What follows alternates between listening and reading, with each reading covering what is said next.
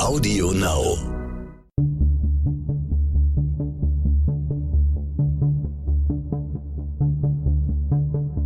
Wie überführt man einen Mörder? Warum werden Menschen zu Tätern? Und welche Abgründe können in jedem von uns stecken? Im Sterncrime-Podcast Spurensuche erzählen Ermittler und Spezialisten über ihre spannendsten Fälle und die Herausforderungen ihres Berufes. Werner Mucki Pinsner ist als St. Pauli-Killer in die Kriminalgeschichte eingegangen. Innerhalb von 14 Monaten tötet er im Auftrag einer Kiezgröße fünf Zuhälter. Er wird verhaftet und will noch mehr Morde gestehen. Als er dann ins Polizeipräsidium geführt wird, erschießt er einen Staatsanwalt, seine Frau und dann sich selbst. Das war keine Affekthandlung, sondern das war von Pinsner genau so als triumphaler Abgang geplant. 35 Jahre ist das jetzt her. Der Fall wird gerade wieder sehr aktuell, weil mehrere Streamingdienste derzeit dabei sind, diesen Stoff zu verfilmen. Einer, der damals zur berühmten Sonderkommission der Soko 855 gehörte, die sich mit dem Fall des Auftragkillers beschäftigte, ist Kommissar Rolf Bauer. Monatelang ermittelte er nach der Serie von Morden an Zuhältern, nahm zusammen mit seinen zehn Kollegen Mucki Pinsners Spur auf. Es wird der Fall seines Lebens. Das kann man dieses Mal wirklich mit Fug und Recht sagen. Und es wird auch der Fall, bei dem Rolf Bauer nur wegen eines Zufalls überlebt. Rolf Bauer ist nun in der ersten Folge der neuen mittlerweile fünften Staffel von Spurensuche unser Gast. Herzlich willkommen, Herr Bauer. Guten Tag. Herr Bauer, bevor wir zum Fall Mucki Pinsner kommen, lassen Sie uns erstmal über Sie sprechen. Wer regelmäßig Stang Crime liest, der kennt Sie ja bereits durch einige Artikel über Fälle, in denen Sie ermittelt haben. Für alle, die noch nicht so viel über Sie wissen, Sie sind Kriminalhauptkommissar AD, seit 2008 pensioniert. Wie lange waren Sie denn im Polizeidienst und um welche Delikte haben Sie sich dabei vor allem gekümmert? Ich bin äh, fast 44 Jahre bei der Hamburger Polizei gewesen. Im April 1965, ganz normal, wie es damals üblich war, bei der Schutzpolizei angefangen, über die ganz normale Ausbildung, dann nachher Streifenwagen gefahren und habe 1973 die Ausbildung zur Kripo gemacht, äh, bin dann äh, knapp etwas über zweieinhalb Jahre bei der Kripo in Hamburg-Billstedt gewesen, habe dort Jugendkriminalität bearbeitet und hatte dann eine Anfrage der Mordkommission, ob ich Lust hätte, dort anzufangen. Wann haben Sie dort angefangen? Am 1.7.1976. Das heißt, äh, dann bis zu meiner Pensionierung, also fast 32 Jahre bin ich dann bei der Hamburger Mordkommission gewesen. Ich kenne keinen, der so lange bei dieser Dienststelle war. Sie haben sehr, sehr viel erlebt und äh, einige Fälle, wie gesagt, haben wir schon in Stand Crime behandelt. Ähm, Ihre Kolleginnen und Kollegen erzählen über Sie, Herr Bauer. Der Bauer ist ein Polizist vom alten Schlag. Wenn er eine Fährte aufgenommen hat, lässt er sich so schnell nicht davon abbringen. Auf dem Höhepunkt Ihrer Karriere bei der Mordkommission sollen Sie angeblich mehr als 900 Überstunden gehabt haben. Stimmt das? Das stimmt, das waren genau 956. ähm, lag das an Ihrem, Ihrem Arbeitsmotto? Nein, das war, damals waren wir ja wesentlich weniger Kollegen als heute. Und dann natürlich auch bedingt durch die Sonderkommission. Äh, das war kein Acht-Stunden-Tag. Sie meinen die Sonderkommission, die sich dann um den Fall Pinsner ge äh, gekümmert richtig, hat. Richtig, mhm. ja. Ähm, aber Sie haben ein Arbeitsmotto, das Sie immer sehr gerne zitieren. Wie lautet das denn? Ärger niemals einen Kriminalbeamten, sonst wird er fleißig.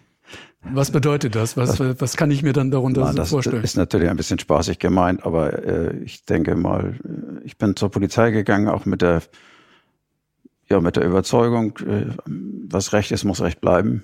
Und äh, bin schon familiär so eingebunden gewesen. Meine, fast meine ganze Familie war bei der Polizei oder beziehungsweise von meinem Bruder, die Kinder sind sogar noch bei der Polizei. Und äh, wahrscheinlich sind wir auch durch meinen Vater so geprägt worden. Unbewusst natürlich. Aber es war ein, der beste Job, den ich mir aussuchen konnte. Ich würde ihn heute wieder sofort wieder machen. Und Sie waren auch sehr, sehr erfolgreich in Ihrem Job, denn von 157 Mordfällen haben sie lediglich sieben nicht aufgeklärt. Darunter ist der Doppelmord an den beiden Kindern aus Hamburg, der Fall von Haluk und Michael. Aber sonst hatten sie eine sehr, sehr erfolgreiche Aufklärungsquote. Ja, gut, das liegt natürlich nicht, nicht allein an mir, das wäre übertrieben. Äh, das ist oft oder in der Regel immer eine Teamarbeit. Wir sind ja immer ein Team gewesen. Äh, und in Anfangszeiten aktueller Fälle sind teilweise die ganzen, alle Kollegen der Mordkommission ausgerückt. Und wenn, wenn da äh, viele Leute ausrücken, kommt natürlich auch viel raus. Das ist ja anders, als wenn man auf einem normalen Kommissariat ist, wo man ganz alleine sitzt in der Regel und auch alleine ermitteln muss. Äh, insofern haben wir natürlich Vorteile. Teamarbeit war das ja auch im Fall Muki Pinsner, zu dem wir jetzt kommen. Nehmen Sie uns doch bitte mal mit auf eine Zeitreise, Herr Bauer. Wie müssen wir uns denn den Hamburger Kiez damals vorstellen? Ende der 70er Jahre, Anfang der 80er Jahre, die Reeperbahn, die heute ja eine Amüsiermeile für alle geworden ist, für, für die Einheimischen, aber auch für viele, viele Touristen. Aber damals war das ja ein ganz, ganz anderer Ort, ähm, auch teilweise richtig gefährlich. Führen Sie uns da mal ein. Ja, man muss natürlich sagen, ein echter Fachmann für die St. Pauli-Kriminalität war ich natürlich nicht. Wir bei der Mordkommission sind in allen gesellschaftlichen Schichten, überwiegend natürlich in den unteren, das ist so. Äh, nicht wie im Tatort, wo der immer die Villa oder der Porsche der Zweitwagen ist. Das ist äußerst selten. Aber äh, insofern sind, bin ich kein Fachmann gewesen, äh, was St. Pauli anbelangt. Natürlich gab es damals in den 70er und äh, den 80er Jahren überwiegend Prostitution. Aber als dann die AIDS-Problematik aufkam, wurde da weniger Geld verdient. Das ist ganz normal, weil auch die Leute dann Angst hatten. Und dann hat man sich ein bisschen äh, auf das äh, Drogenmilieu begeben. Das heißt, äh, mit Drogen waren eben, war auch viel Geld, teilweise sogar noch viel mehr Geld zu verdienen. Und dann sind natürlich auch Verteilungskämpfe schon äh, immer die zwangsläufige Folge. Das heißt also Ende der 70er, Anfang der 80er Jahre veränderte sich der Kiez von einem reinen Rotlichtmilieu auch in ein richtigen Drogenkampfgebiet oder in ein richtiges Drogenkampfgebiet. Ja. Ja, so im, im, im Nachhinein konnte man das schon sagen. Das haben wir dann ja auch bei den Ermittlungen festgestellt. Also damals war die Problematik natürlich so, dass äh, das mit den Mädchen eben nicht mehr so lief, das Geld. Und dann musste man die, ja, erstmal die Mädchen vernünftig aufteilen. Es gab da verschiedene Gruppen, die Nutella oder die GmbH. Und äh, hinzu kam dann auch äh, immer, immer mehr das Drogengeschäft. Und da hat man dann äh, ja natürlich ganz klar auch Machtkämpfe gehabt. Und das haben wir ja gemerkt dann später. das heißt, es wurde immer gefährlicher, es wurde immer brutaler, ja. es gab ja. mehr Tote und Morde. Wurde zwar in der Presse immer schön äh, ja, so dargestellt, als sei überhaupt nicht gefährlich auf St. Pauli. Aber was da im Untergrund und im Hintergrund lief, das war natürlich anders. Mhm. Wir haben teilweise ja auch rausbekommen, welche äh, Einflüsse es auf die Medien gab. Es gab immer schöne Berichte und wenn man dann wusste, wer die geschrieben hat, wusste man auch, woher sie kamen. Meinen Sie damit, dass die Kiezgrößen sich gute äh, Presse erkauft haben?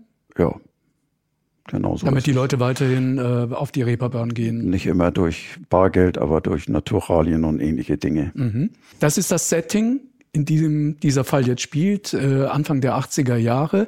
Äh, es gibt drei Hauptprotagonisten. Es gibt einen, es geht um einen Mann. Dieser Mann ist natürlich Muki Pinsner. Und es geht auch um zwei Frauen, die eine ganz, ganz große Rolle in diesem Fall spielen.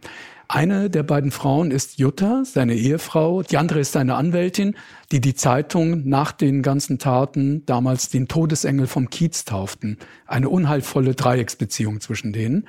Fangen wir mal mit Muki Pinsner an. Wer war er, bevor er zum Auftragsmörder wurde? Was haben Sie im Laufe Ihrer Ermittlungen mit der Soko 855 über sein Vorleben herausbekommen? Also Pinsner war, äh, ist gebürtig irgendwie in Bramfeld. Das war so sein, sein Umfeld. Dort ist er groß geworden.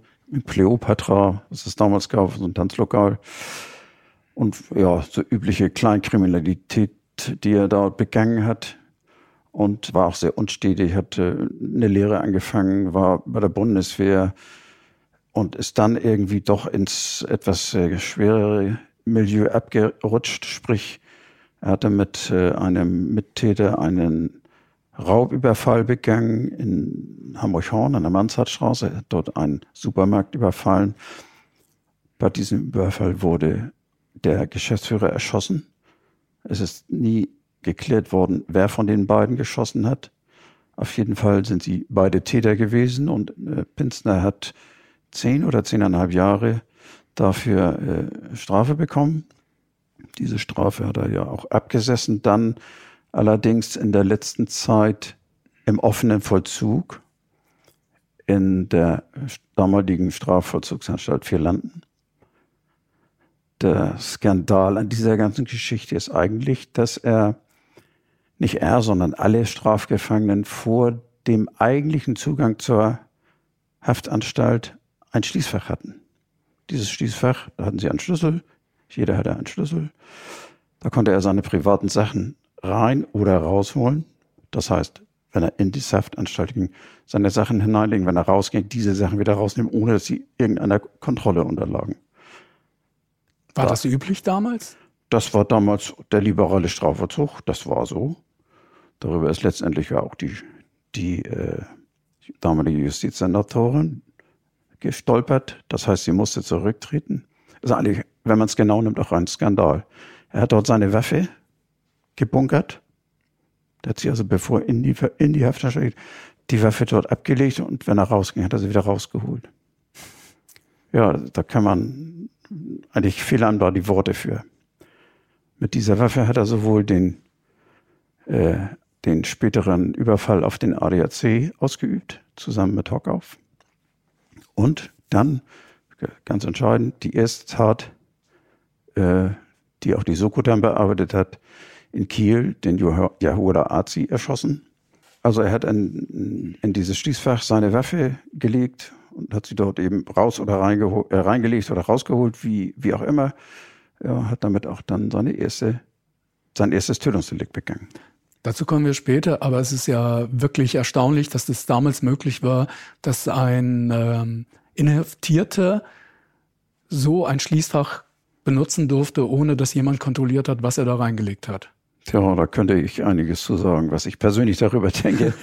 Äh, aber das kann man sich wahrscheinlich denken. Mhm. Das ist ein, ein absoluter Skandal. Später im Laufe der Ermittlungen, als das alles klar äh, wurde und herauskam, musste dann die damalige Justizsenatorin in Hamburg, glaube ich, zurücktreten. Ja, deswegen und auch wegen anderer äh, Drogendelikte, die da liefen in, in, in den entsprechenden Haftanstalten. Mhm. Also wir haben jetzt Mucki Pinsner, Kleinkrimineller, der Schwerkrimineller wird, sitzt ein, ähm, ist dann im offenen Strafvollzug ähm, und er hat zwei Frauen, die sich um ihn kümmern. Das eine ist seine Ehefrau Jutta, die seine zweite Frau ist. Mhm. Sie stammt aus gutem Hause, ist eine schüchterne Angestellte, die Schreibarbeiten für eine Bank erledigt. Sie lernt Pinzner 74, 1974 in der Disco Big Man im Hamburger Arbeiterviertel kennen. Und sie mag seine Art. Äh, sie ist ähm, eine eher hübsche, zarte Person. Er ist prollig, ähm, sehr, sehr, ja, körperlich, ähm, sehr, sehr körperbetont. Beide kommen zueinander, sind sehr, sehr voneinander fasziniert und äh, Pinstner hat damals noch eine andere Frau, seine erste Ehefrau, äh, die will aber von ihm nichts mehr wissen, weil er im Gefängnis sitzt. Und äh, diese Jutta hingegen die schreibt ihm Briefe in die Zelle, besucht ihn und heiratet ihn 1976, als er in Santa Fu, der berüchtigten Haftanstalt hier in Hamburg-Fuhlsbüttel, einsetzt. Im Laufe Ihrer Ermittlungen, was haben Sie über diese Frau herausgefunden? Was für ein Bild haben Sie denn von Jutta bekommen? Also ich habe sie ja in einigen Vernehmungen kennengelernt. Eine sehr ja, introvertierte Persönlichkeit, ihrem Mann absolut hörig. Also das kann man eigentlich gar nicht fassen. Die war völlig kritiklos ihm gegenüber. Alles, was er machte, war richtig und gut. Äh, sie war richtig, richtig abhängig und hörig. Anders kann man es gar nicht bezeichnen. Die, die zweite Frau, die in seinem Leben damals eine ganz große Rolle spielt, ist äh, seine Anwältin. Ähm, wir werden in diesem Podcast äh, sie auch immer nur die Anwältin nennen.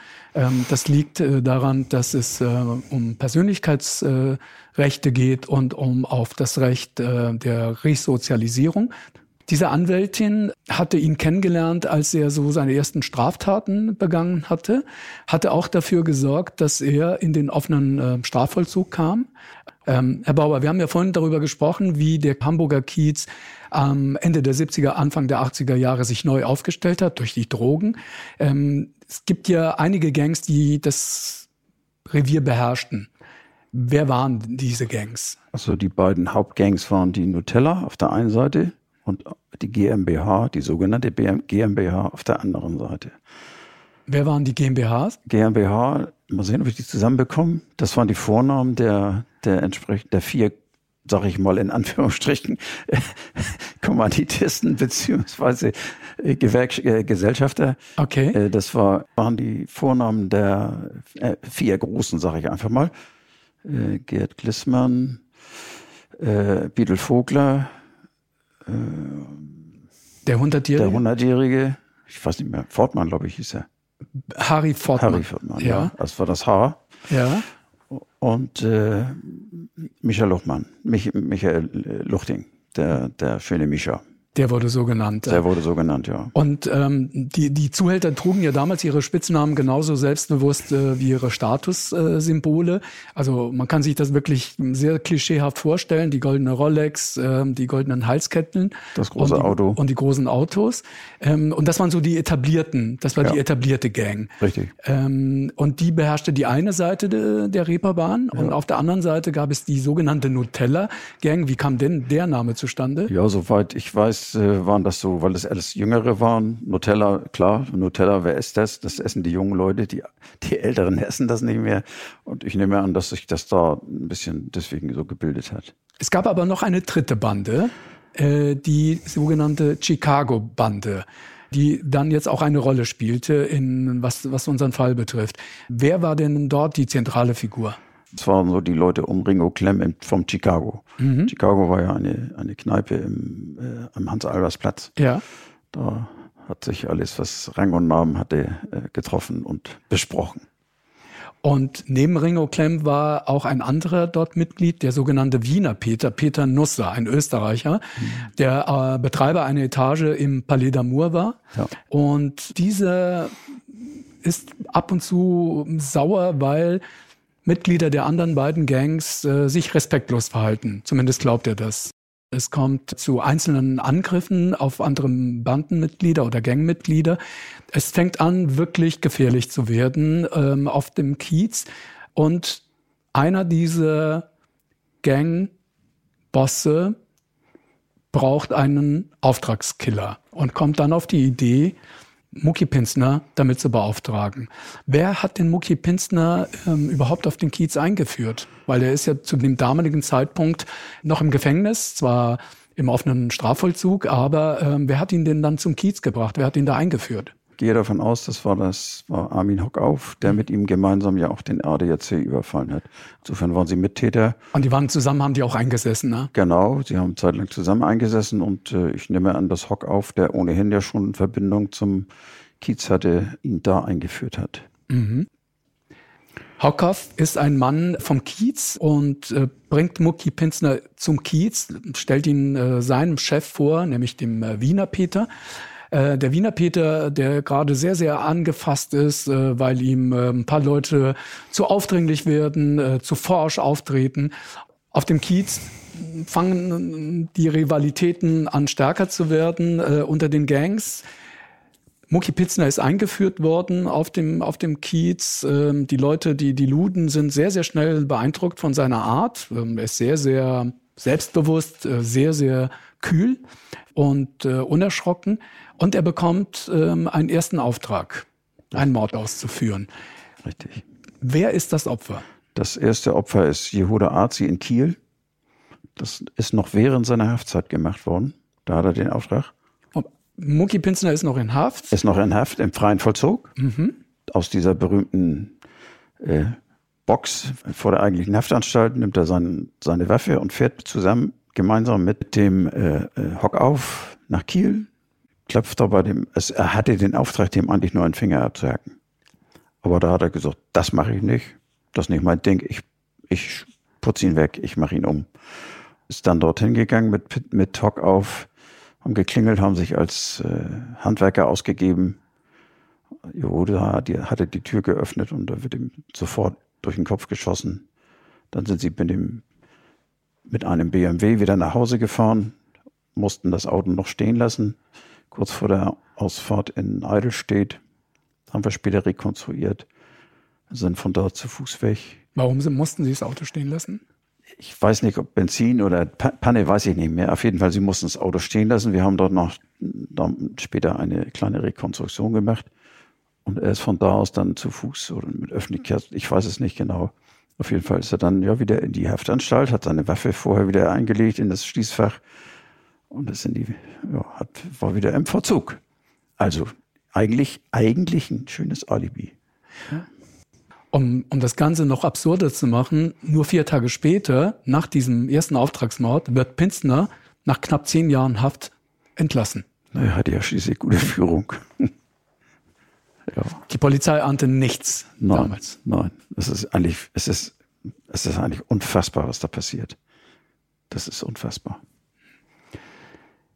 Pinsner hat sich mit diesem Mord Respekt auf dem Kiez äh, verschafft. Ein knappes Jahr später der zweite Mord von Pinsner. Der Wiener Peter gibt ihm den Auftrag, einen Rivalen zur Seite zu schaffen. Wiener Peter will sich an Dammer von der Nutella-Bande rächen. Was wissen Sie über den zweiten Auftragsmord? Wie verlief der denn? Der soll an Ostern, Ostermontag 1985 sollte es, glaube ich, gewesen sein. Richtig, das war Ostermontag äh, 1985. Ich hatte damals ganz normal Dienst, äh, ganz normalen Bereitschaftsdienst. Und äh, nachmittags, nachmittags bekamen wir den, den Einsatz, dass es dort äh, zwei Tote gab in einem Einfamilienhaus. Da sind wir hingefahren, wie das äh, üblich ist, mit einem Viererteam, wie immer. Wenn man in das Haus kam, war man, sah man sofort, wo man war. Das war Milieu, das war, sah man. Und äh, am Schreibtisch saß der Waldi Dämmer zurückgelehnt mit einem Loch im Kopf. Und auf einer kleinen Treppenstufe lag eine zweite Person, das war sein Wirtschafter, der sogenannte Korvetten Ralf, Ralf Kühne, auch mit einem Kopfschuss getötet. Es war nichts durchsucht. Es war alles nur die beiden Opfer und nichts. Die sind gefunden worden von der Frau von dem Dammer, also nicht Ehefrau, aber von seiner festen Frau. Äh, und von einem anderen Wirtschafter, Guido Birke. Ja, ja, die haben dann die Polizei gerufen und so weiter. Die waren nämlich nachweislich tatsächlich Kuchen holen. Man wollte wohl gemeinsam schön nachmittags Kaffee trinken. Was äh, Pinsner damals äh, für diese Auftragsmorde bekommen hat? Äh, ich meine so 30.000 mhm. Mark damals ja noch. Mhm. Für ihn war damals der Einsch die Möglichkeit, in das Haus zu kommen, sein Mittäter Sigi Träger. Der war wiederum bekannt mit, mit Dammer, hatte auch ein gewisses Vertrauensverhältnis zu ihm. Denn alleine wäre Pinsner da wohl nicht reingekommen. Das mhm. war, ich sag mal, das war sein Türöffner. Mhm. Pinsner hat jetzt zwei Auftragsmorde hinter sich gebracht mit drei Opfern. Und es werden weitere folgen, weil die Zuhälter merken, da gibt es jemanden, der ihren, ihre Aufträge sehr gut erledigt, in ihrem Sinne. Was sind die nächsten Opfer? Äh, das nächste Opfer ist äh, Feilmeier, ein, ja, ist ein Mitbesitzer des Bordells von, von, vom Wiener Peter, der ziemlich auf Droge war, war wohl auch nicht mehr so zuverlässig. Und äh, da hat dann auch äh, Hockauf und Pinsner gemeinsam haben ihn in eine in einen Hinterhalt gelockt mit einem Drogengeschäft. Pinsner äh, saß hinten in dem, in dem äh, Fahrzeug und Feilmeier am Steuer und dann hat Hockauf das Fahrzeug verlassen. Das war in Hamburg-Bramfeld. Angeblich für diesen Drogendeal. Und Pinsner saß jetzt hinter äh, Fallmeier und man hat sich so zunächst unterhalten. Und dann sagt Pinsner in seiner Vernehmung später auch gesagt, er sei, es war, sei so komisch gewesen. Fallmeier habe ihn immer durch das, durch den Rückspiegel angeguckt. Und das fand er irgendwie komisch, ihn dann zu erschießen. Dann hat er irgendwie noch äh, gesagt, oh, du hast aber einen kleinen Rückspiegel. Und dann hat er seinen Kopf weggedreht und eben zum Rückspiegel und in dem Moment hat er die Waffe genommen, hat ihn durch den Kopf geschossen. Das hat Pinsner erzählt, als wenn wir beide eine Tüte Brötchen beim Bäcker kaufen. Völlig gefühlslos. Das Einzige, was er eben fand, er fand das nicht so gut, dass der ihn über, durch den Rückspiegel anguckte. Im Mai 1985, kurz nach dem Mord an Waldemar Dahmer, wird die Soko 855 gebildet. Sie gehörten dieser Soko an. Wie kamen Sie da rein und äh, wie, wie groß war die Soko und hatten Sie schon eine Ahnung, in welche Richtung Sie ermitteln konnten? Nein, überhaupt nicht. Es ist also so, wir sind damals ja ganz normal als Mordkommission ausgerückt. War für uns völlig normales Tötungsdelikt. Wir haben die ersten, haben da die Spurensicherung natürlich vorgenommen, haben die ersten Tage, äh, ja, Vielzahl von Ermittlungen auf St. Pauli gemacht. Äh, ich bin dann mit einem Kollegen noch äh, in Nürnberg gewesen. Das heißt, der Kollege ist über Frankfurt geflogen, weil er noch äh, eine, eine Schussentfernungsbestimmung machen wollte.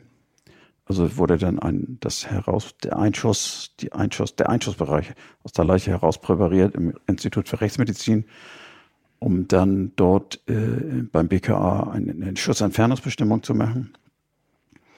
Und wir haben uns dann beide getroffen in Nürnberg, haben dort äh, mit den Kollegen in Nürnberg zusammen Ermittlungen getätigt, weil Dammer früher auch in Nürnberg äh, tätig war aber es hat alles nicht so richtig äh, in, in, unsere ersten Ermittlungen gepasst. Mhm. Ich kann die Zeit jetzt nicht genau einordnen, aber einige Tage später äh, haben wir äh, klingelte bei dem Kollegen Pries, das war einer meiner Kollegen, der den Fall eigentlich zu bearbeiten hatte, das Telefon. Und da meldete sich jemand, äh, stellte sich zwar nicht vor, aber er meldete sich und wollte mit mir sprechen. Ja, gut. Bin da hingegangen ans Telefon. Das Gespräch war, konnte man damals hören, war ein Ferngespräch. Damals gab es noch keine digitalen Telefone und auch keine Handys. Äh, dann hat er mir, also jetzt äh, nach anfänglichem Zögern hat er mir erzählt, er könnte mir ein bisschen was über den Fall erzählen. Ja, gut, das, daran war ich natürlich interessiert. Aber kannten Sie denn den Mann? Nein, ich kannte den nicht. Der sagte mir von der Stimme her auch nichts. Und äh, ich habe dann aber äh, versucht, äh, so was rauszukriegen, aber er hat sich sehr äh, ja, bedeckt gehalten und hat dann gesagt, er würde erst was sagen, wenn ich ihm eine Vertraulichkeitszusage geben würde. Vertraulichkeitszusage bedeutet, ich weiß zwar, wer er ist, aber ich muss niemandem, auch vor Gericht, nicht den Namen dieses Mannes oder dieser Person, muss man ja sagen. Es sind ja auch nicht nur Männer, sind können ja auch Frauen sein. Mhm. Äh, damals konnten wir diese Zusage noch geben. Heute ist das nicht mehr möglich? Heute macht das die Staatsanwaltschaft. Mit dem Ergebnis, dass natürlich auch bestimmte Informationen einfach nicht gegeben werden. Denn es kann ja nicht sein, dass ich eine Information vertraulich bekomme, also anscheinend vertraulich, muss es dann dem Staatsanwalt sagen und der sagt, das, da gibt es keine Vertraulichkeit, dann muss ich das aufschreiben. Können Sie sich ausrechnen, dann bekommt man nie wieder eine Auskunft. Mhm. Nie. Das ist dann schlecht. Also damals war das insofern gut geregelt, aber heute man, traut man uns wahrscheinlich nicht mehr. Also es ist schon seit vielen Jahren so, dass wir mhm. das nicht mehr dürfen. Auf jeden Fall konnte ich äh, dann äh, ihm die Vertraulichkeitszusage geben. Das Gespräch war dann erstmal beendet. Dazu muss ich sagen, das war immer mittags 12 Uhr. Immer mittags 12 Uhr. Immer mittags 12 Uhr hat er angerufen. Es folgten dann in den nächsten paar Tagen jedes Walz mittags um 12 Uhr der Anruf. So, ich bin dann schon am Telefon gewesen um 12. Es klingelte tatsächlich um 12 das Telefon. Irgendwann habe ich gesagt, so kann es nicht weitergehen. Wir müssen uns mal treffen, damit wir ein bisschen näher darüber sprechen. Nicht immer nur so 15 Minuten am Telefon. Ja, aber es ist eben nicht in Hamburg. Nee, sage ich, das kann ich mir schon denken. Lange Rede, kurzer Sinn äh, er hat mir dann erzählt, wo ich hinkommen müsste. Und äh, da das im Ausland war, habe ich natürlich, kann, ich kann einfach, ist ja nicht wie im, wie im Fernsehkino, sondern da muss man Regularien anhalten. Äh, wir sind dann zu äh, Wolfgang Sielöff gefahren, gegangen, das war unser damaliger LKA-Leiter, haben das vorgetragen. Äh, dass wir also eine inoffizielle Dienstreise machen müssen.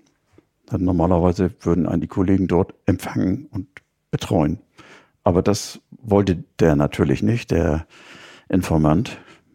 Und äh, Herr Sielöff hat dann auch dem Ganzen zugestimmt. Ja, und als ich dann zu dem Verwaltungsbeamten ging, der über diese Dienstreisekosten zu entscheiden hat, sagte ich, brauche 1000 Mark und Flugticket. Äh, ja, da ist er fast zusammengebrochen. Musste dann Herr Silav noch intervenieren, damit das auch funktioniert. Und äh, ja, und dann bin ich. Können Sie denn ungefähr die Region verraten, in die Sie gefahren sind? Ja, äh, ich sag mal, auf eine Insel. Mhm. Äh, und äh, also geflogen. Ja, und da haben wir uns dann verabredet. Äh, Ankunft 17 Uhr, Flugnummer sowieso. Durch eine Flugplanänderung war das anders. Erstmal A, eine andere Maschine und B, 20 Minuten später, so dass die uns oder der, der uns dort erwarten sollte, wollte, äh, nicht mehr da war. Klar, der hat gedacht, wir sind nicht mitgekommen. War ja mit einem, mit dem Kollegen Schmidt damals. Ja, was haben wir gemacht? Wir haben uns ein kleines, so einen kleinen Fiat Panda gemietet und sind dann erstmal äh, ein Stück vom Flughafen weggefahren in eine Richtung, wo wir gedacht haben, das könnte am ersten sein. Haben uns dann ein Hotel genommen, haben dann erstmal auf der Dienststelle angerufen. Gesagt, pass mal auf, das ist alles in die Hose gegangen. Hier ist keiner gewesen, weil wir viel zu spät gekommen sind und auch mit einer anderen Maschine. Äh, morgen Mittag um zwölf wird der wahrscheinlich wieder anrufen und dann gibt dem mal unsere Telefonnummer die, von dem Hotel. Genauso ist es dann noch gewesen. Mittags um zwölf Telefon in Hamburg. Ne, wieso sind die nicht gekommen? Und dann hat er die Telefonnummer bekommen von den Kollegen in Hamburg und hat äh, dann bei uns im Hotel angerufen und wir haben uns verabredet und uns noch an dem gleichen Tag nachmittags getroffen. Das heißt, er ist zu uns gekommen ins Hotel. Und haben Sie denn ähm, wirklich gedacht, dass er Ihnen was erzählen kann? Oder war also, das jemand, der vielleicht einfach sehr gut pokert, äh, Ihnen ein bisschen was gibt, damit er aber das bekommt, was er unbedingt von Ihnen haben wollte? Also es war schon in den ganzen Gesprächen ganz klar, dass der Mann äh, doch viel, viel Kenntnis hatte. Das war also kein, kein Wichtigtuer oder sowas, das kann man mhm. nicht sagen. Geld hat er ja auch nie bekommen. Es war also nur Natürlich haben die Interesse gehabt, dass wir Pinsner kriegen, das ist klar. Aber nicht äh, äh, jetzt gegen Geld oder so etwas. Ne? Das ist ja jetzt 35 Jahre her. Richtig. Ähm, zwei Fragen, die sich bei mir gleich aufdrängen. Warum hat ausgerechnet er mit Ihnen sprechen wollen? Das weiß ich nicht. Das weiß ich bis heute nicht. Ich bin das bin ich schon oft gefragt worden. Ich kann das nicht sagen. Ich habe das auch mal gefragt, wieso mit mir? Weil er hat ja explizit nach Ihnen verlangt, Richtig, Herr Bauer. Explizit. Äh, das war, ich habe einmal gefragt, sag, wieso kommt ihr gerade zu mir? Ja, wir, wir haben gesagt, die haben, die haben gesagt, geh mal zu Bauer, wenn der sagt nein, ist nein, wenn er sagt ja, ist ja. Und das die wurde nie aufgelöst? Nie. Ich weiß es nicht. Ich habe vielleicht mal auf St. Pauli einen guten Eindruck hinterlassen bei irgendeinem Fall. Ich weiß es einfach nicht. Äh, kann ich nicht sagen. Mhm. Ich bin auf jeden Fall, die wollten mich sprechen, haben sie gemacht und ich weiß bis heute nicht warum. Und was hat er Ihnen dann geliefert an Informationen? Also das erste hat er uns geliefert, dass Penzner der Täter war. Das hat er ja schon am Telefon gesagt. So. Für die Morde, die Sie dabei waren, richtig, alle zu untersuchen. Richtig. So. Also in erster Linie Dammer, Dammer und Kühne, das war in mhm. erster Linie, das andere hat, war nachher so eine zwangsläufige Folge. Mhm. Dann äh, hat er, also, er hat viele Sachen erzählt, die, die wir gar nicht wussten, auch nicht wissen konnten. Also Internas. Und äh, wir haben dann uns, wenn ich das jetzt richtig erinnere, zwei Tage in dem Hotel getroffen. Und dann sind wir noch mal äh, etliche Kilometer entfernt, haben wir dann zusammengesessen und dann hat er uns noch äh, zu zwei weiteren Personen geführt. Also für mich, der hat uns abgeklopft. Das, ob das auch sauber ist, was wir machen. Nicht, dass wir plötzlich mit dem Haftbefehl oder irgendetwas stehen und sagen, so, jetzt bist du festgenommen und jetzt mal bitteschön mitkommen.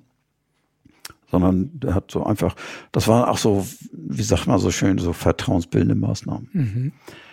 Es war für den ja auch sehr merkwürdig, plötzlich mit der Schmiere an einem Tisch zu sitzen. Das ist ja für solche Leute äh, doch äh, ungewöhnlich. Das mhm. macht man ja auch normalerweise nicht. Mhm. Also in dem, in dem Milieu. Mhm.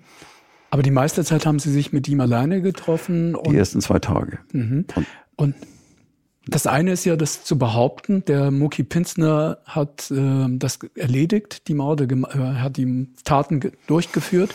Das andere ist ja wirkliche Belege zu, zu liefern. Hat er denn auch richtige Belege gehabt? Ja, natürlich, alles mündlich, klar. Äh, wir haben dann, wie gesagt, äh, an einem anderen Ort noch äh, mit zwei weiteren gesessen, von morgens um elf bis abends um elf. Insgesamt eine Woche.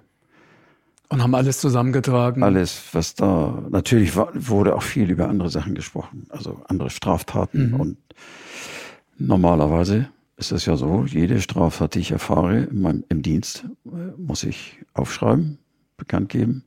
Aber es, das konnte man gar nicht. Das ging überhaupt nicht, weil weil äh, es ging uns um die Aufklärung dieser Tötungsdelikte. Und das ist wichtiger, als ob da jetzt einer äh, wegen Zuhälterei oder irgendwas. Mhm.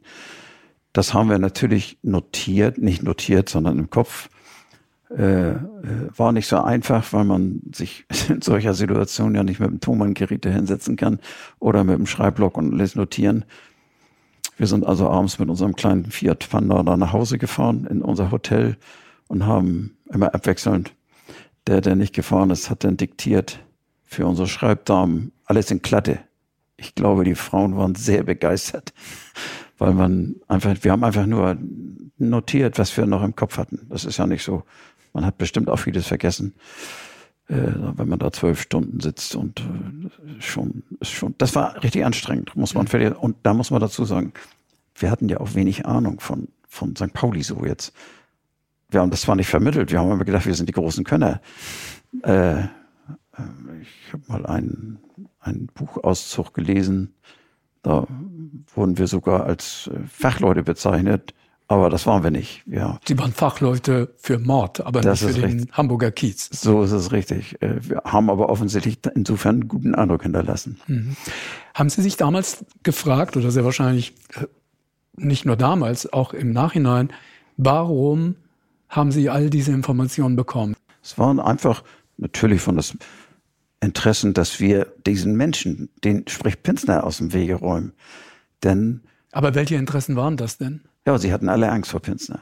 Das, der Spruch war, wir können nicht schneller laufen, als eine 9 Millimeter fliegt. Und das ist so. Das sie heißt also, die, die, die, die großen Bosse, die, die Zuhälter auf dem Kiez bekamen Angst vor Pinsner, der unkontrollierbar ja, geworden war? Richtig. Sie haben, der war ja, war ja völlig gnadenlos. Der war, für, für Geld hat er alles gemacht.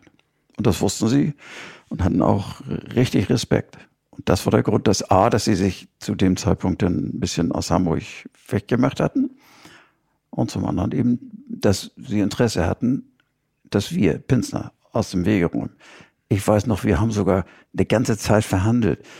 Die haben gesagt, also wenn ihr nicht bis, das war ja Mai, wenn ihr nicht bis Oktober den Pinsner wegschafft, dann machen wir das selber. Nun muss ich ehrlich sagen, bei Pinsner wäre nicht unbedingt das edle Blut geflossen. Aber das geht natürlich nicht. Mhm. Also wir haben noch verhandelt. Die haben also die, die, haben richtig Druck auf sie, auf die Polizei aufgebracht. Richtig, da haben gesagt, aber wir müssen das nach rechtsstaatlichen Mitteln machen. Wir können nicht einfach sagen, hier, du komm weg. Mhm. Und wir müssen das gerichtsfest machen. Wir können nicht mhm. einfach jemanden wie, wie fühlt man sich dann in diesem Moment? Sie sagen ja gerade, ähm, die, die haben die Polizei schon missbraucht, um gleichzeitig ihnen etwas zu geben, was sie unbedingt auch wollten. Ja, natürlich. Sie wollten ihre Interessen wahren, das ist klar. Sie wollten Pinsner aus dem Weg haben, damit sie wieder in Ruhe Geschäfte machen konnten. Aber äh, es war schon klar, dass wir, wir können ja nicht einfach, wir müssen ja nach, nach rechtsstaatlichen Methoden arbeiten wenn ich, wenn ich mich nicht an Recht und Gesetz halten würde, würde mir viel einfallen, wie man solche Leute überführen kann. Aber das geht natürlich nicht. Damit mhm. wäre ein ganzes Verfahren hinfällig. Mhm. Was hatten die Morde denn mit Pinsner selbst gemacht? Also wie veränderte er sich durch diese Morde, durch das Geld, das er bekam, durch den Status, den er sich da ähm, auf dem Kiez erarbeitet hatte? Äh, ich kann mir vorstellen, dass er schon mit jedem Auftragsmord äh, sicherer wurde. So nach dem Motto, mich erwischen die sowieso nicht. Äh, sein Motiv war natürlich A, das Geld und B, wollte er ja auch äh, irgendwie an Bordellen beteiligt werden, so dass natürlich der Geldfluss doch etwas regelmäßiger und auch größer kommt als nur für, für, für diese einzelnen Taten. Aber das wurde ihm verwehrt. Das wurde ihm verwehrt. Er war ja auch nicht so der Typ Zuhälter. Also, wie man so schön sagte, der konnte man, der konnte auf die Frau nicht so posieren. Das war ja, das ist ja Ziel eines Zuhälters, äh, die, die Mädels zu, zu posieren und sie und sie dann auf was weiß ich mit Vorspielen von Liebe und was auf, auf den Strich zu sticken, zu schicken. Äh, das dafür war Pinsner nicht der Typ. Das und das hat er sehr wahrscheinlich dann auch gemerkt und ich, äh, blieb stecken in dieser. Ich denke auch, ja. Ich denke auch. In dieser Rolle des Auftragsmörders. Ja. Also die Typen, die wir da getroffen haben, die waren schon andere. Das waren andere Typen. Das mhm. waren ja Erstmal waren sie locker. Die waren locker, die Jungs. Wir haben unheimlich viel gelacht. Äh, es war ja, ja, man, man spricht ja dann auch nicht nur über die Fälle, sondern man redet auch mal anders. man kann ja nicht elf Stunden oder zehn Stunden so äh, äh, über die Fälle reden. Das ist, das ist auch unrealistisch. Mhm. Dann sind Sie zurückgeflogen mit Ihrem äh, Kollegen, hatten all diese Informationen. Also wir sind äh, gleich Montagmorgen zu Herrn Silev, haben das vorgetragen nicht alles, das geht ja gar nicht, aber die, die Kernpunkte, eben wer war der Täter, sprich Penzner, äh, wer war Mittäter oder Anstifter äh, und Herr hat dann sofort, und das habe ich nie wieder erlebt bei der Polizei, wir hatten innerhalb von zwei Stunden eine Sonderkommission. Äh, handverlesene Kollegen und eine Schreibdame plus die beiden Staatsanwälte. Martin Könke und Wolfgang Pistri. Die Soko stand ja unter der Leitung zwei junger Staatsanwälte, wie Sie vorhin gesagt haben, und die stellt ein Hypothesenpapier zusammen. Auf dem Papier stehen sieben Verbrechen, unter anderem die fünf Morde. Als Täter vermuten sie Pinzner, Hockauf und Nusser. Und Träger. Und Träger. Vier der Opfer wurden mit derselben Waffe erschossen, eine 38er, von der die Ermittler annehmen, dass sie Pinzner gehört. Richtig? Richtig. Äh, sie sind ihm also auf der Spur, haben Hinweise von Informanten gesammelt. Allerdings niemand möchte eine Aussage unterzeichnen. So ist es. Im Herbst 1985 vernehmen sie aber Pinsner trotzdem. Wie verlief denn diese Vernehmung? Also wir haben ja äh, gewusst, wer der Täter ist. Das ist ja schon mal, das ist ja schon mal ein, ein, ein, ein Fund. Äh, ich weiß nur, dass er, also später aus, der, aus seinen Vernehmungen hat er uns erzählt, er hätte sich, er war bewaffnet zu dem Zeitpunkt mit seiner Waffe. Also Entschuldigung, äh, er kam zu Ihnen äh, zu der Vernehmung mit einer mit seiner Waffe. Mit seiner Waffe. Das hat er uns in der Jogginghose. Weiß ich gar nicht, ob er eine Jogginghose anhatte, aber ich, das kann gut sein. Auf jeden Fall. Er hatte damals sehr, sehr oft Jogginghosen ja, das, an, deswegen das vermute war, ich mal. Das war üblich. Das, das war, ja. Äh, also er hat dann, ich glaube, der Kollege Tiedemann hat ihn vernommen und er hat uns dann später erzählt, wenn er da festgenommen worden wäre, hätte er sich den Weg freigeschossen. Im Nachhinein habe ich gedacht, mein lieber Mann, da habe ich gesessen, ohne Waffe natürlich, die lag irgendwo im Schreibtisch, weiß ich nicht mehr. Äh, klar, wenn man an seinem Schreibtisch sitzt, braucht man keine Waffe. Das ist ja so. Und zumal nicht in diesem abgeschlossenen Bereich. Und äh, aus Mangel an Beweisen müssen ja. Sie ihn ja, gehen lassen. Er war, äh, wir haben ihn nur als Zeugen gehört. Das alles andere wäre, wäre gar nicht gegangen. Wir haben, wir haben ja nichts gehabt. Wir, natürlich, wir haben alles gewusst, aber wir haben ja nicht, nichts Konkretes. Wir hätten nichts Konkretes, Handfestes fürs Gericht gehabt, zu sagen, so, der hat das gemacht und jetzt brauchen wir einen Haftbefehl. Das wäre ja einfach gewesen. Mhm. Nein, so war es nicht. Herr Bauer, auch wenn Sie an diesem Tage nichts äh, gegen äh, Pinsner in der Hand hatten und aus Mangel an Beweisen ihn auch wieder äh, gehen lassen mussten. Diese Vernehmung hat äh, bei Pinsner aber auch Eindruck hinterlassen, nämlich ab dem Tag war ihm klar, die haben mich jetzt äh, im Blick. Entweder werde ich nicht mehr lange frei sein oder die Leute auf dem Kiez werden dafür sorgen, dass ich nicht mehr am Leben bleiben werde, weil die Gefahr zu groß ist, dass er äh, auspacken wird.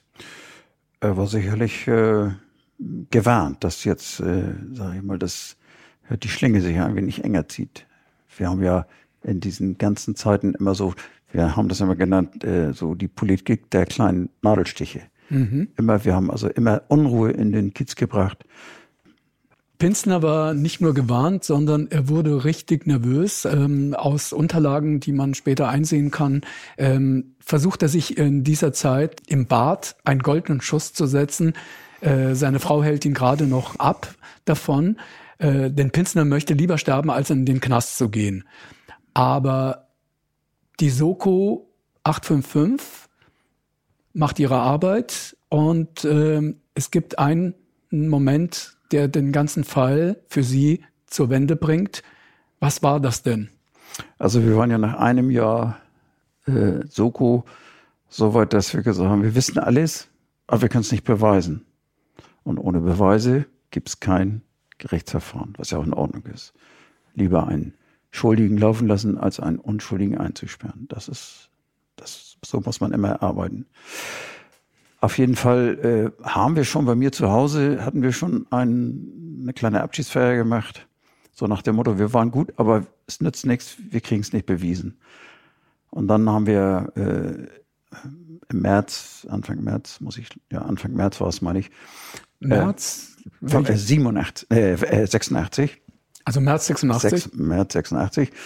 Äh, haben wir dann nochmal äh, einen letzten Versuch gemacht, äh, in dem wir der, äh, einen Haftbefehl erwirkt haben wegen Zuhälterei gegen den damaligen Chef des Straßenstrichs, Süderstraße. Ja, eine Prostituierte hat gegen ihn ausgesagt und mit diesem Haftbefehl, weiß ich noch, bin ich mit den Kollegen äh, mittags bei dem zu Hause äh, ja, aufgeschlagen und dann haben wir ihn verhaftet. So, dann nach den üblichen Vorgesprächen, bla bla, Belehrung und, und, und, habe ich dann mit dem Kollegen Timo Schulz zusammen die Vernehmung gemacht. Vernehmung ist jetzt wirklich ein Witz. So, hä? Ja, weil das ging von etwa 15 Uhr nachmittags bis ungefähr 22 Uhr. Und da hat er in diesen ganzen Stunden nicht ein Wort gesagt. So, wir haben geredet und wir haben ihm, um das mal kurz zu fassen, klar gemacht, er wäre der Erste, der Rabatt bekäme. Also sprich, Rabatt hört sich jetzt mal, aber Rabatt in Anführungsstrichen. Das Gericht, ein Gericht ist ja bei der, bei seiner Urteilsfindung immer verpflichtet, wenn der äh, Angeklagte zur Aufklärung der Tat A beiträgt oder auch äh, andere Taten äh, aufklären kann, verpflichtet das zu seinen Gunsten zu würdigen. Also so wir nennen das immer Rabatt. Das kann nicht sagen, du kriegst nur sechs Jahre statt sieben oder das können wir überhaupt nicht sagen.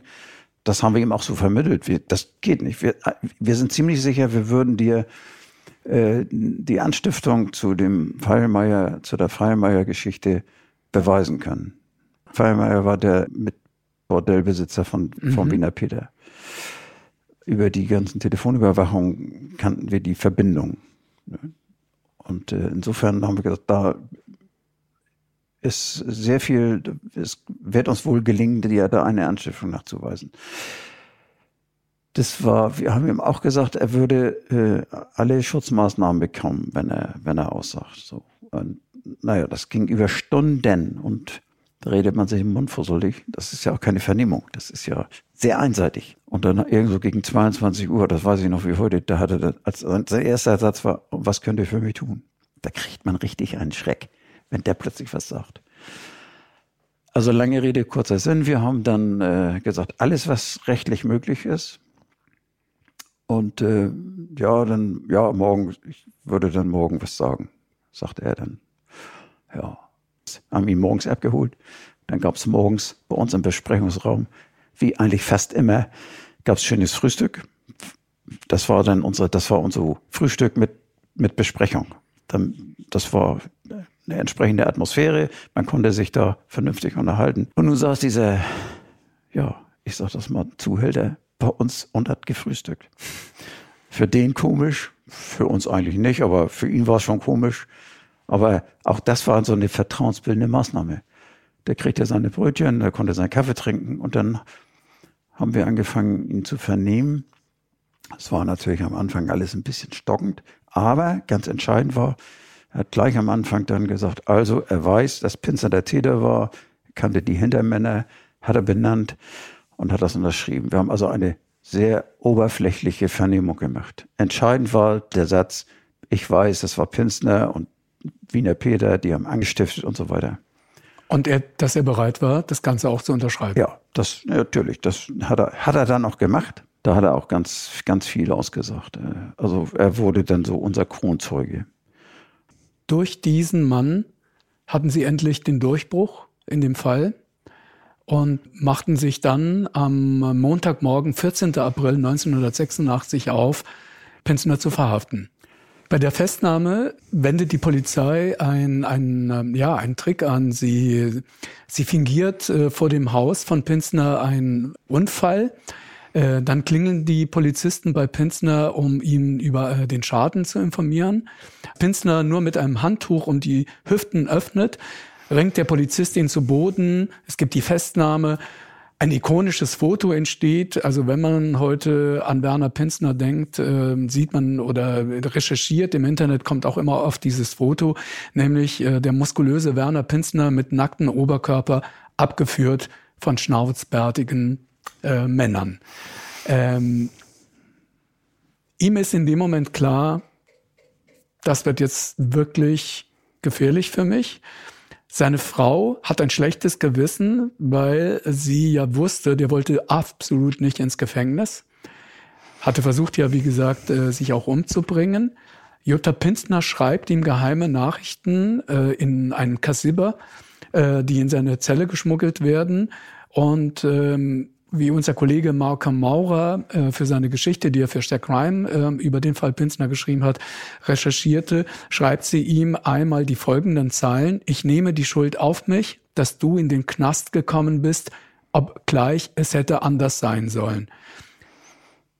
Was ich damit erzählen will, ist nur, dass Jutta Pinsner durch ihr schlechtes Gewissen bereit war, alles jetzt für diesen Mann zu tun, für ihren Mann, für ihren Mucki. Das ist richtig. Ich äh, glaube, sie hätte das auch ohne das schlechte Gewissen gemacht. Glauben Sie? Ja. Aber die entwickeln einen Plan. Für diesen Plan brauchen sie aber Pensners Anwältin. Und richtig.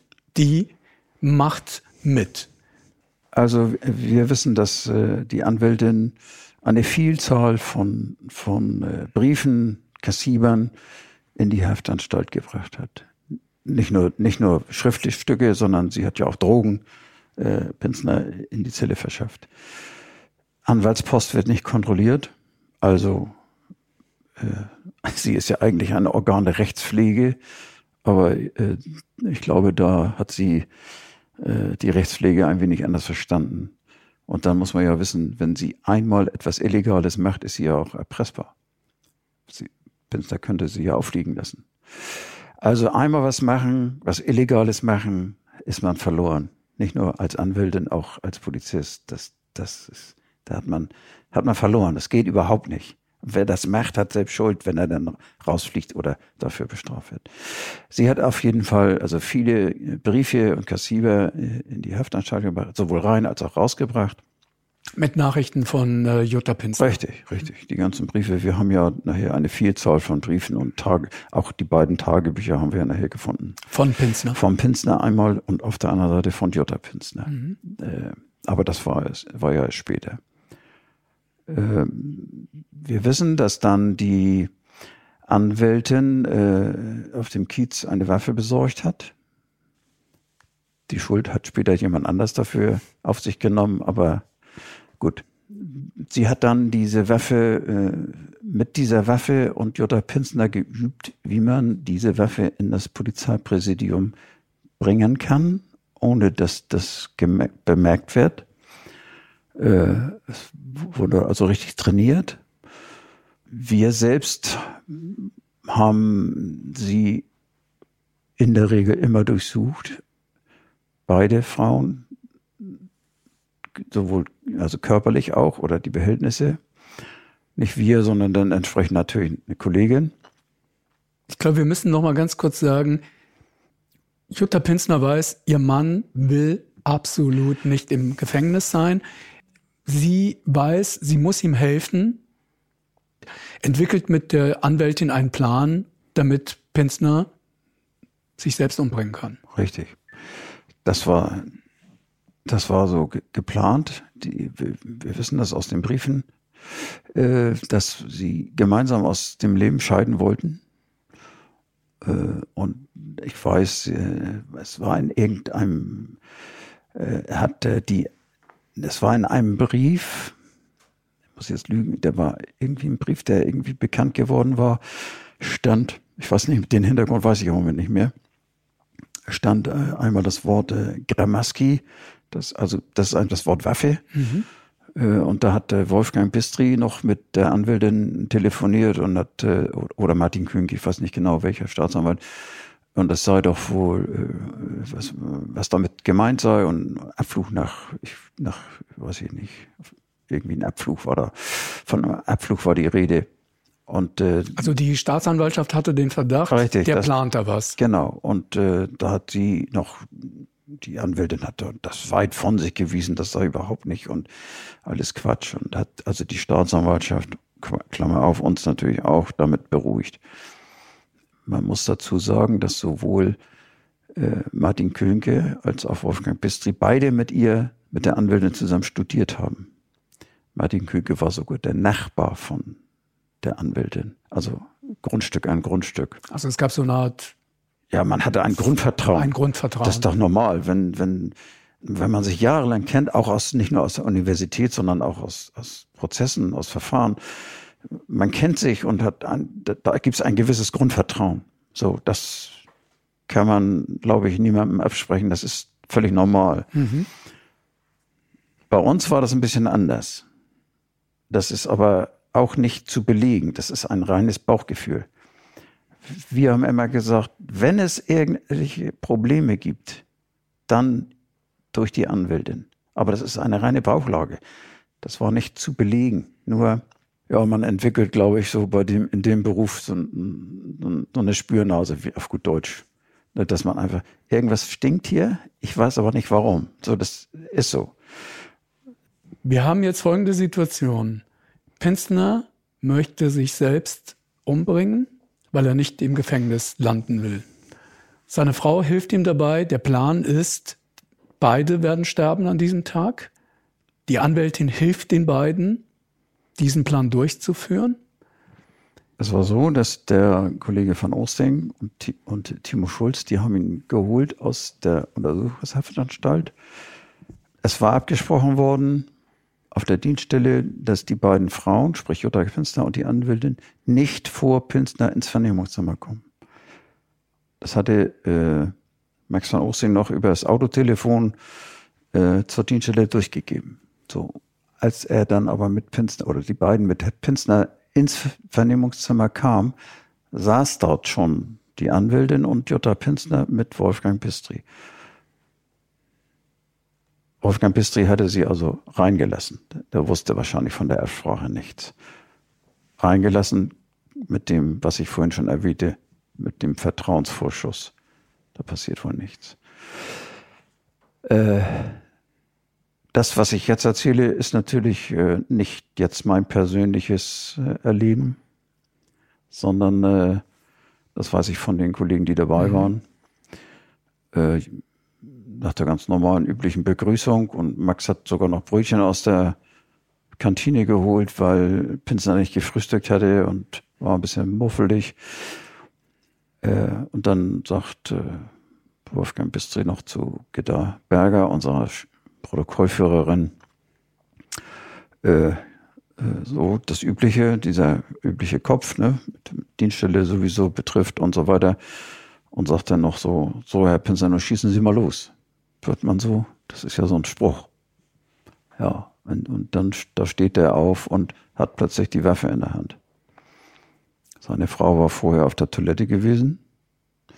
Das ist schon normal, kann ja passieren. Und wie wir nachher natürlich dann erfahren haben, hat sie die Waffe aus ihrem Slip geholt, in ihre Handtasche gelegt, äh, hat die Waffe, hat die ist wieder reingekommen in das Vernehmungszimmer, hat sich wieder neben ihren Mann gesetzt, die Handtasche dazwischen gestellt.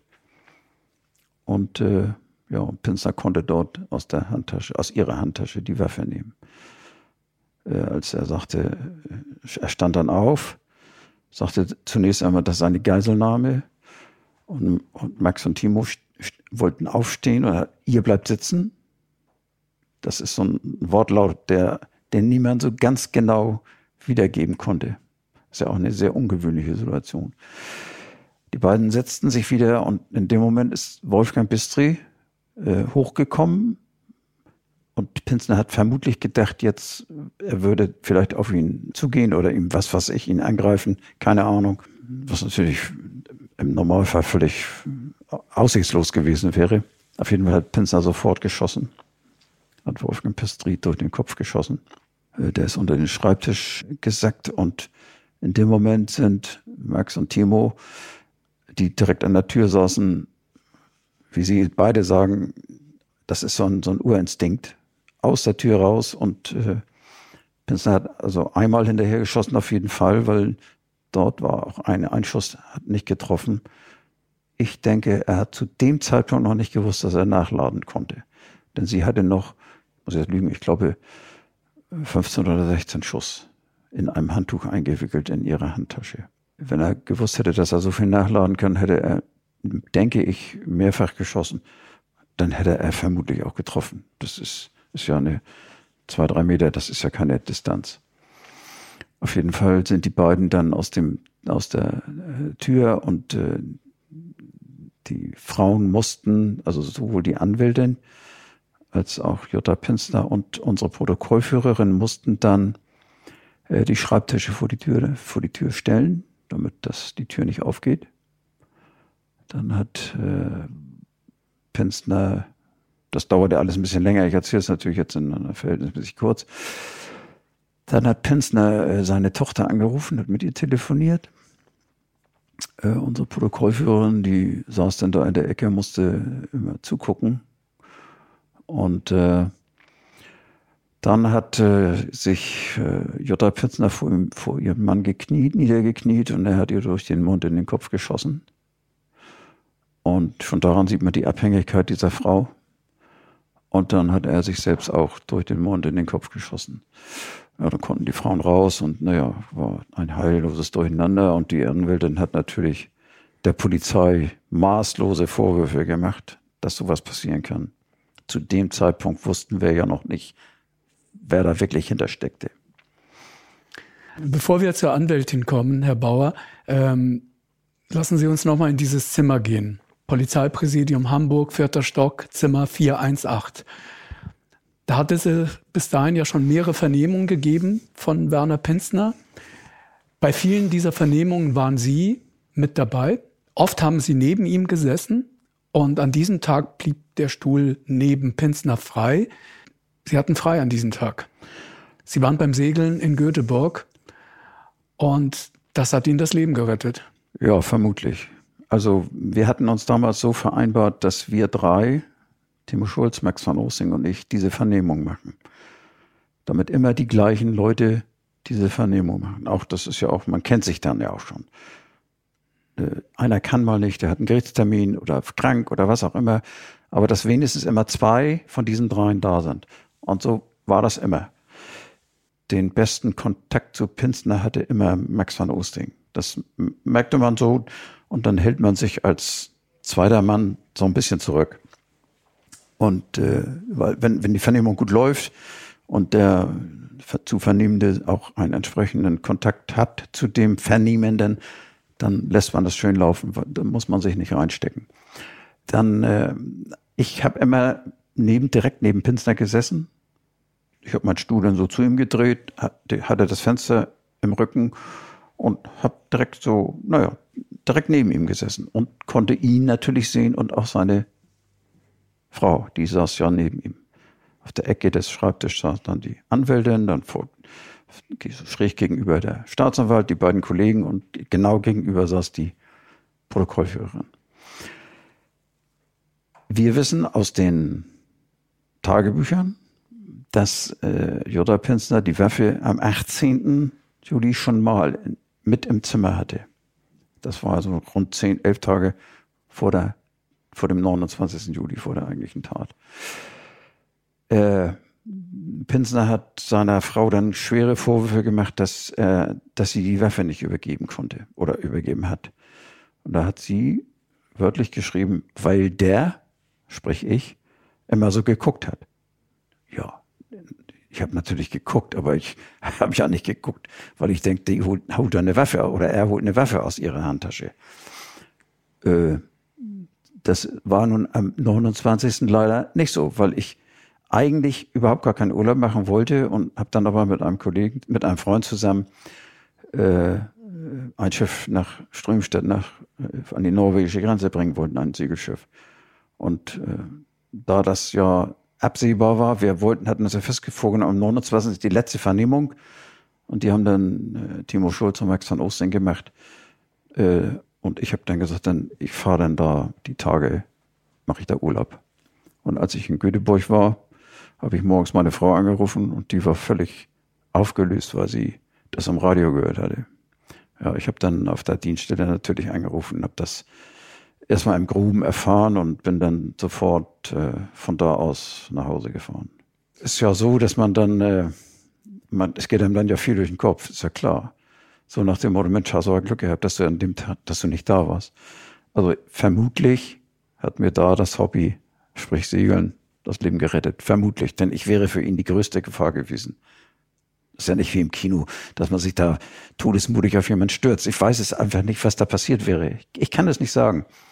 Aber ich wäre für ihn einfach die größte Gefahr gewesen, weil ich ja direkt neben ihm saß. Mhm.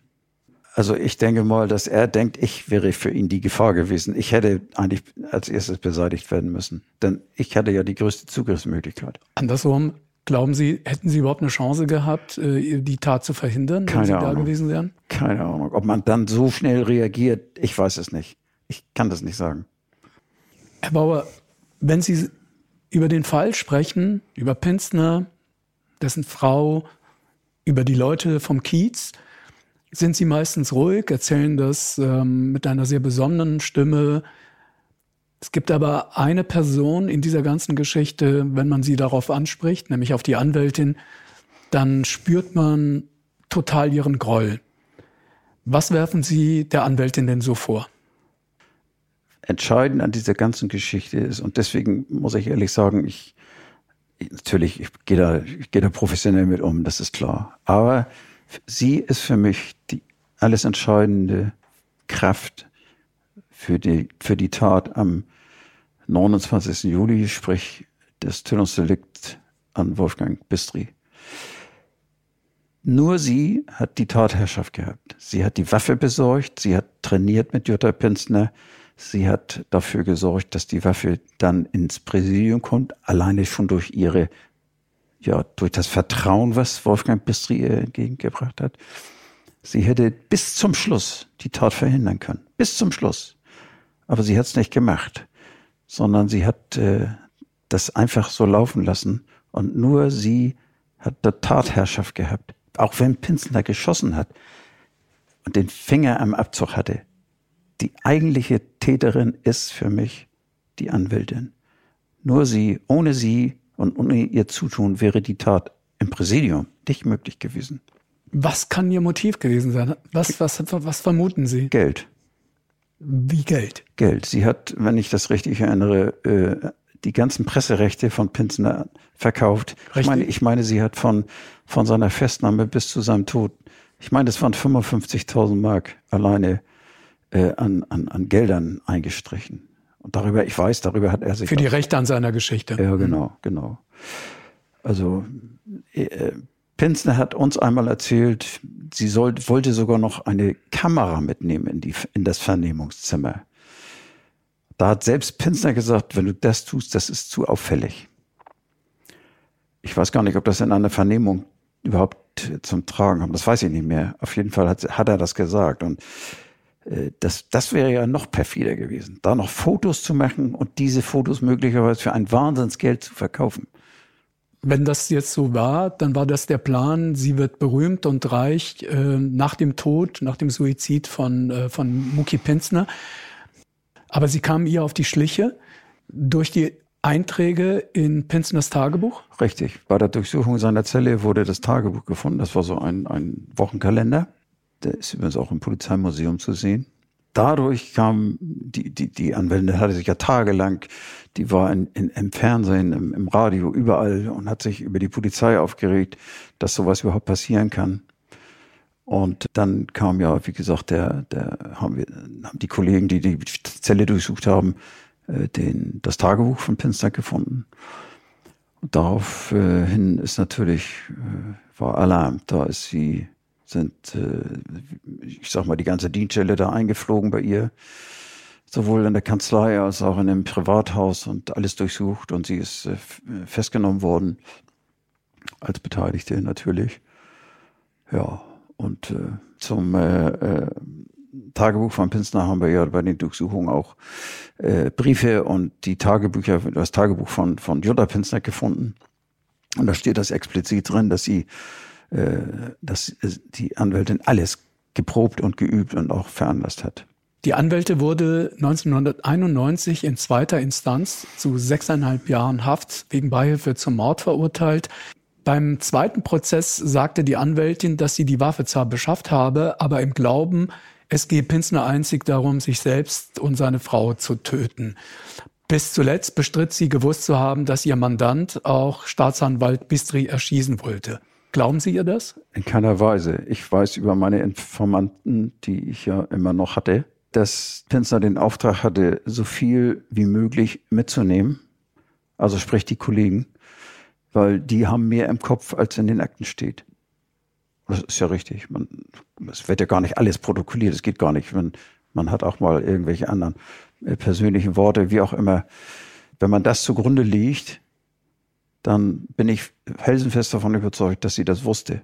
Für mich ist diese Strafe ein, eigentlich ein Witz, zumal sie an erster Instanz nur wegen fahrlässiger Tötung verurteilt worden ist.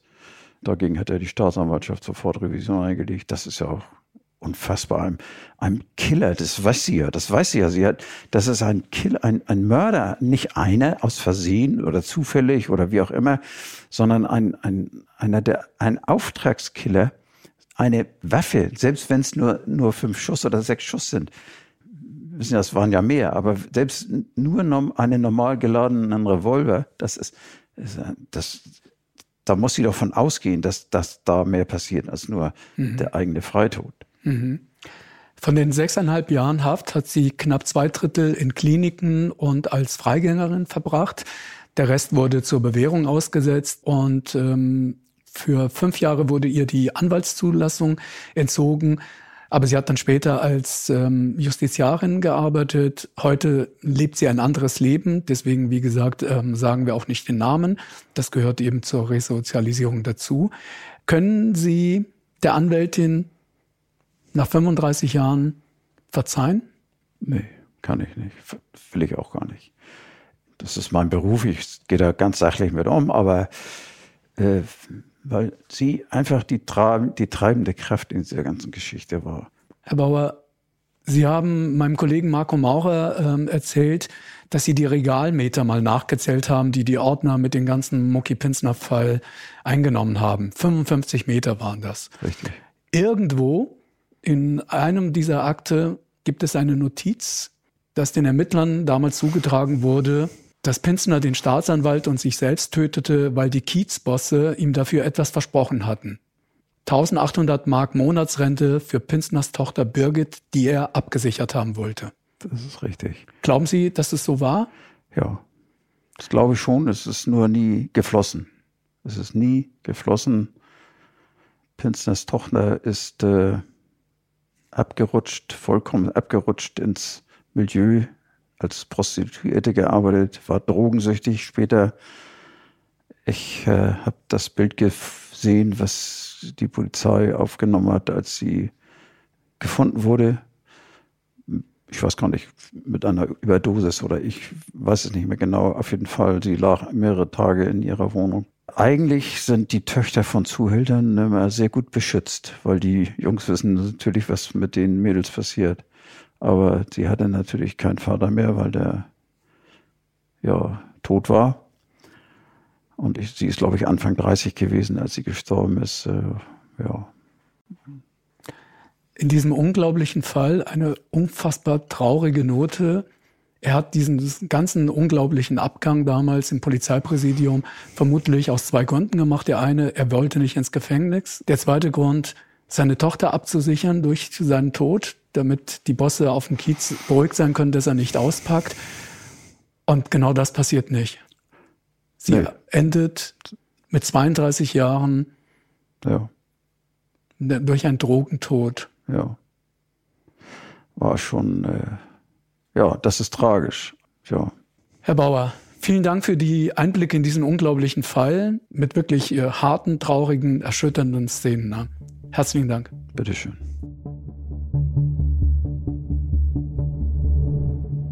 Und hier noch ein Hinweis. Exklusiv auf Sterncrime Plus, unserem digitalen Angebot, der großartige Schauspieler Jens Harzer liest historische Kriminalfälle aus dem Heft vor, wie zum Beispiel Summerton Man, Blutsturm oder Der Vampir. Wer es mal kostenlos testen möchte, crimeplus.de. Dieser Podcast ist jetzt vorbei, aber wir hätten noch einen anderen Podcast-Tipp. Worum es genau geht, erzählt euch der Host am besten selbst. Hallo, ich bin Michelle. In unserem Podcast heute wichtig geht es nicht nur um die ganz großen Fragen, sondern auch um die Geschichten dahinter. Es geht um Hintergrundwissen und wirkliche Erkenntnisse. Dazu spreche ich mit handverlesenen JournalistInnen, mit SpitzenpolitikerInnen und auch mal mit meinem Opa. Wir wollen, dass ihr fundiert und informiert in den Tag startet. Hört doch mal rein, heute wichtig, auf Audio Now und überall, wo es Podcasts gibt. Audio Now.